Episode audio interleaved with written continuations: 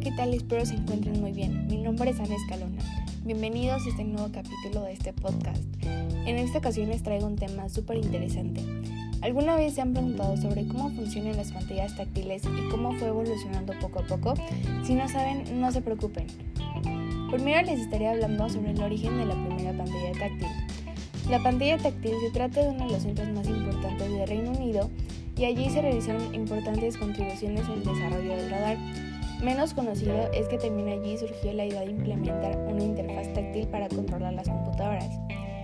Eric Arthur Johnson publicó en octubre de 1965 su investigación en la Institución de Ingenieros Eléctricos, donde describía su trabajo de la siguiente manera. Un novedoso dispositivo de entrada y salida para sistemas informáticos con cable sensible al tacto de un dedo junto a un tubo de rayas catódicos en el que la computadora puede escribir información. Este dispositivo, la pantalla táctil, proporciona un acontecimiento muy eficiente entre el hombre y la máquina. Dos años más tarde, en 1967, Johnson publicó un segundo artículo sobre el tema, por supuesto más extenso y completo. En esta ocasión describió cómo funcionaba la tecnología de pantalla táctil a través de diagramas y fotos para poder entenderle. Ahora les hablaré sobre descubriendo la primera pantalla resistiva casi por accidente. Horst creó el una especie de sensor capaz de leer la posición en los ejes X y Y, una pantalla transparente para ubicarse entre la pantalla tradicional y la máquina. Todo lo que se necesita era una pantalla conductora para hacer contacto con la hoja que contenía los ejes X y Y. Al presionar sobre la cubierta se permitía que el voltaje fluyera entre los cables de cada eje y poder medirse para indicar la coordenada exacta.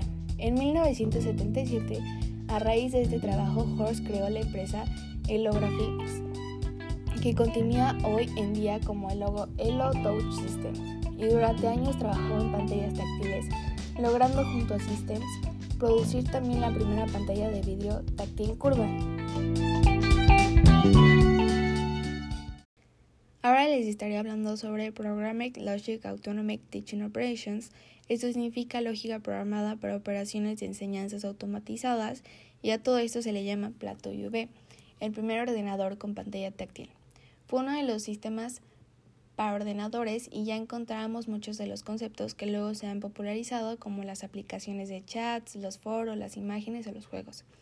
En 1972 llegaba la cuarta generación, Plato IV ya que por aquel entonces ya habían algunas máquinas con pantalla táctil que se consideraba el plato IV como el primer ordenador ampliamente utilizado en incorporar una interfaz táctil.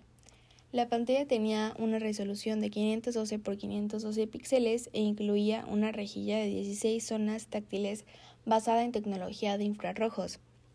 Ahora les hablaré sobre las pantallas táctiles modernas que tienen su origen en el CERN. A principios de los 70, dos ingenieros del CERN, es un centro de investigación, Frank Beck y Ben Stump, desarrollaron la primera pantalla táctil capacitativa. Stump, quien previamente había trabajado con pantallas, en su etapa como productor de televisión, desarrolló su prototipo en 1973 después de evaporar finas capas de cobre en una lámina de film de poliéster transparente. La pantalla táctil disponía de un número fijo de botones programables, cada zona estaba enlazada a un condensador de manera que al colocar el dedo encima aumentaría la capacidad de manera significativa y el sistema lo detectaría. Finalmente, Apple, Palm y otros que llegaron después, por la misma época que el IBM Simon, Apple presentó su Newton PDA, también con un sistema de reconocimiento de escritura a partir de stylus en 1996 fue otra empresa que la popularizó estas pantallas, Palm Computing con su Pilot, un dispositivo de gran éxito que provocó que para finales de los 90 el uso de las pantallas táctiles fueran muy popular. En la actualidad están presentes en todas partes de nuestros hogares a cada y a cada hora. Desde que nos despertamos para apagar con el toque de un dedo al despertador, en la cocina para encender la estufa o el microondas, en la sala con el televisor, computadora, libro electrónico o simplemente tenemos a diario en la palma de nuestra mano con el teléfono inteligente. Finalmente llegamos al momento de despedirnos. Espero que les haya gustado muchísimo este podcast. A mí se me hace un tema súper interesante porque es un tema que a través de los años ha evolucionado muchísimo. Es algo súper impactante que nuestros antepasados no podrían creer. Y como ahora ya existen de todo tipo de celular, computadora y hasta relojes táctiles, es impresionante cómo hemos llegado a tener tanta tecnología. Y gracias por haber escuchado este podcast. Nos vemos luego.